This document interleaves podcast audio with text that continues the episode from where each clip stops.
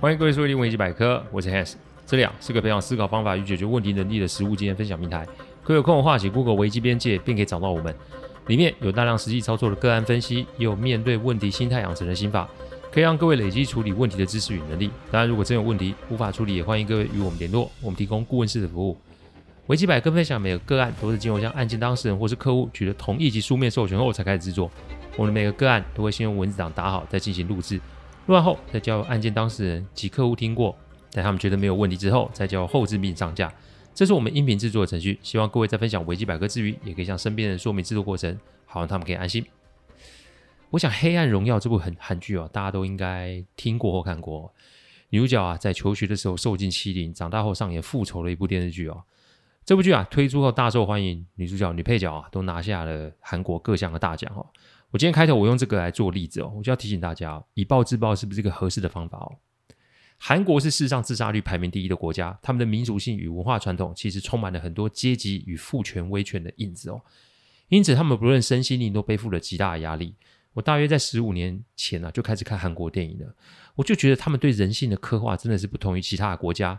我就觉得这么一个怎么样的一个环境才能让韩国拍出这么多挑战人性底线的片子哦？各位可以上网复仇几查查几部韩剧哦，都是跟霸凌复仇有关的，《侏罗之王》啊，《弱男美英雄》啊，《第三人称复仇》啊，一部比一部写实，一部比一部血腥哦。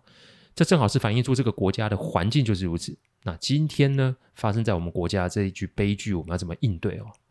我的儿子今年国小四年级哦，在我看来，这种问题以后一定会再度发生。但我不会因为怕遇上这类问题，然后就把儿子往私校或是国外送哦。躲或是逃都没用。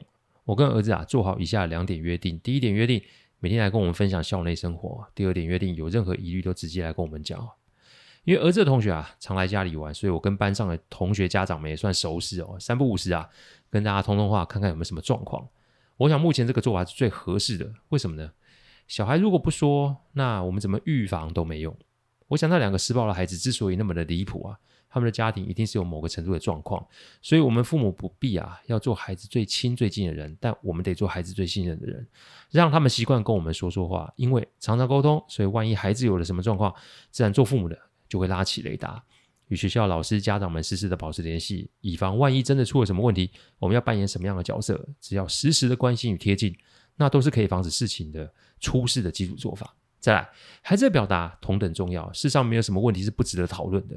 我再说一次，世上没有什么问题是不值得讨论的。所以，如果在学校看见了什么，听到了什么，遭遇了什么，都可以来跟我们讨论。请记得，如果孩子能跟父母建立起讨论事情的模式，将来他定会向我们父母求助，甚至是求救哦，因为他们知道跟父母说及讨论是有回应或是有效果的哦。所以啊，这个是我目前跟孩子的约定。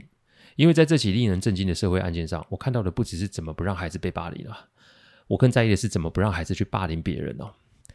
这两个犯下罪行的孩子啊，他们离谱的行径背后会是什么？如果他们的父母有做到该做的事，他们是否会有不同的发展呢？我还是那句老话，有空啊，特别是身为父母的听众们，如果有空去挞伐别人，花点时间去评估、去关心、去建立与孩子的沟通方式，这种事情不会只发生一件，这种事情将来还会再发生。骂别人很容易啊，但请先想想，我们的首要任务到底是要把犯罪人打到死，还是我们要先保护我们的孩子？这段开头有点尖锐哦。我在意的不是讲谁是谁非，我的重点是提醒听众们哪个比较重要。优先顺序永远都是解决问题的第一关。言尽于此哦，我们来讲案子哦。有人规定过年一定要团圆的吗？这是我问阿拜的一个问题哦。的确啦，东方人把农历年当成一个重要节日，但年节强调是仪式感，还是强调这背后团圆的意义哦？我的意思是，如果为了要过年而过年，然后把不合的人聚在一起，请问这个过年有意义吗？我提醒阿拜哦，仪式这种东西没有多大意义。再者，如果真的是他最后一个年的话，他想不想做一些有意义的事情？这比硬拉着大家坐在一起吃饭好吧？阿拜哦，沉默了很久。我知道他的心里很纠结，但人生嘛，都会走到一个关键的地方，选择这件事可不会管你剩下多久好活，就不会让你选择。我之前常说，人生的功课，哪怕你到最后一刻你都得做，就是这个道理。管你是谁，在生命的前面，大家都一样哦。所以以下是我给他几点建议。第一点建议，干嘛等农历年？新历年就开始了啦。其实第一个建议就让阿拜跳了起来。我的逻辑很简单：人之将死，其言也善嘛。所以你接下来要表达的内容不会差到哪里。但这整起案件最重要的核心是你得要先活着啊！意思是这个病的确不好治，但以现行的医疗水平，再加上阿拜的经济条件，说白一点啦、啊，要全自费也不是问题。所以我不懂啊，他为什么要拖到农历年而不是新历年来治呢？我前面有说嘛，不要搞那么多仪式感的东西，因为在我们的世界里面，什么东西都可以拿来作为解决问题的资源，没有好或不好。因此，我们没有那种俗套的东西。团圆这两个字，呃，在吵的家庭里可。目前是没有意义嘛，所以撑到过年，然后吃完团圆饭那是借口。重点是阿拜怕做治疗，因为他觉得治了之后他就没有办法再出来了。所以第一点建议就是直接挑战他的求生意志。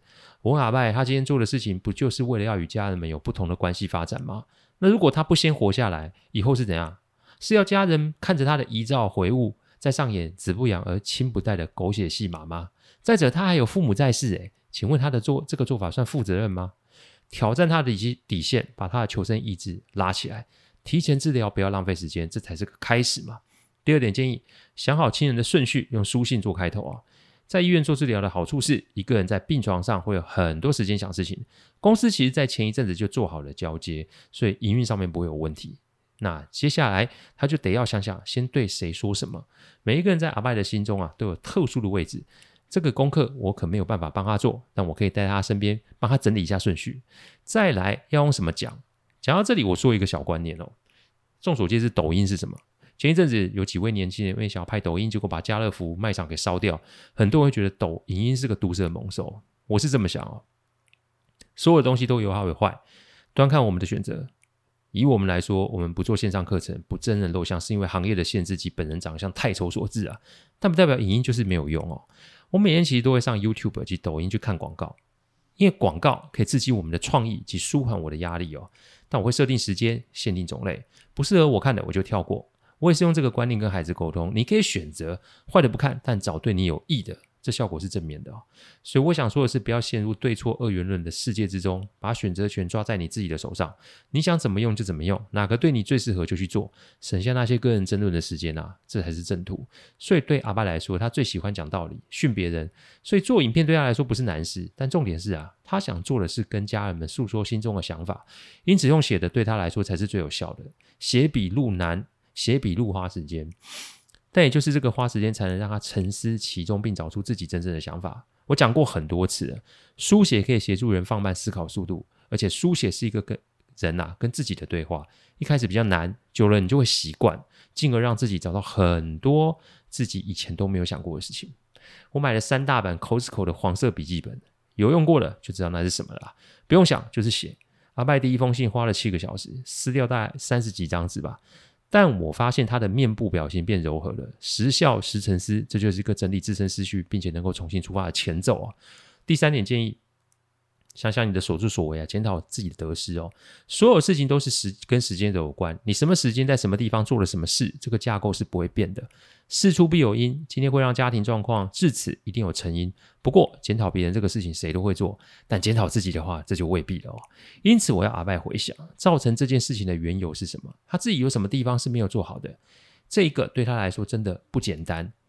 不过嘛，医师做的是生理治疗，我们做的是心理治疗，他得要。为自己的所作所为有所认识，要去理解自己的行为哪来的？为什么自己会变得这么偏执啊？为什么自己会对别人那么的严苛？为什么会从商做生意？为什么会跟妻子聚少离多？为什么对孩子这么的严厉哦？为什么跟自己的父母这么疏离？为什么对员工这么的苛刻哦？这个一个一个，其实在排顺序及书写的过程中，我都待在旁边提供协助哦。我的协助是什么？想看相关的文章，我找给他看。想找人吵架，我随时奉陪；想问我问题，我随时提供范例及建议；想要来杯小酒，我就偷渡来个暗度陈仓；想要留下男儿泪，我就离开哦，提供隐私哦。怎么样？我们的工作没很简单哦，随时随地的准备好应应客户的需求，这就是我们工作的样态。不论是在医院或是在线上，我们都有办法应对客户哦。以后啊，还会分享的陪着客户抗癌化疗的历程哦。只能说人啊，通常是在面对生死关头才会开始有观念上的转变。而阿拜就在这个过程中，从一开始的不适应到后面的态度有些许的改变，而这个改变仍然持续的行进中哦。第四点建议，放心总统投票吧，开始积极治疗啊。这个时候他已经投入了治疗，现在。医生说什么就做什么，而让他挂心的选举就先放到一边吧。我笑着跟他说：“如果可以的话，我们就是二零二六再去投票嘛。这一次命比较重要啦，至少要心无旁骛的完成疗程哦。”信件其实大约十天后就全部出来了，每一封信上面都有署名，就寄至家人可以收信的地方。我没有细问其中的过程，但我举一个他跟他女儿的互动，因为这个我就得知阿麦真的开始有点不一样了。由于他选的是自费治疗，所以房间是独立的，也有专职的看护，一日三班在轮哦。所以一开始家人只知道他是健检，所以要入院检查。但一周后，家人开始觉得有点奇怪，不太对，怎么都没看见人，于是便打电话来询问哦。但他都有他的特助啊，统一接电话及应对。十天后，信件陆续寄出哦。他没说，我没问，但啊，小女儿传来的讯息是满满的关心哦。父女两个人通的话，我默默的坐在一旁听着父母的话家常。他跟女儿说啊，生了病就得面对，但每一个人都有自己的生活，因此不用来医院作陪，这里一切都有专人照看着，所以不用担心了。阿白跟女儿讲啊，他小时候带小女儿去买东西的趣事哦。这样这样子，强硬的阿白竟然呢掉了眼泪哦，因为啊，这个时候。他跟女儿的共同记忆被唤醒了起来哦。后来啊，他是真的哽咽到没有办法讲话，我才把电话接了过去。我是这么跟小女儿说的：“我说你先不要急着去修补关系，因为血缘不是说断就断的。但现在最重要是你父亲，他愿意面对他的病症，有了这份理解，就会让他对于人生有所依恋。你们都还没有生小孩，所以对他来说，这世上一定有让他可以再前进的动力哦。跟家人们说，他现在一切平安。再来。”你想要跟父亲联络及聊天，那就是你的选择。但其他家人的话，就尊重他们的选择，不要去强求。缘分这种事情，一切是天注定啊，这样子就好。有缘，你们自会重拾关系，这样懂吗？这个案子啊，就在这里啊，算是处理到一个进度了，而也我算是功成身退。阿麦现在在医院里面全心的接受治疗，他有交代，如果他真的挂了，再让我跟大家说一声江湖再见哦。但我想啊，这好人不长命，祸害一千年啊，这家伙一定会好好的了哈。我用这个啊几个案例提醒大家，关系缘分不能强求。我们遇上问题，从来就是我们的问题。先把自己理清楚，其余的再看要如何的处理。记得凡事如果都算在别人的头上，那你会被众叛亲离，那也是刚好的哦。感谢各位聆听，听完之后如果有任何的意见及问题，请上网站维基边界留言。我们每周都会有新的主题分享，各位有任何想听的主题，也都可以让我们知道。再次感谢大家，我们下次再见，拜拜。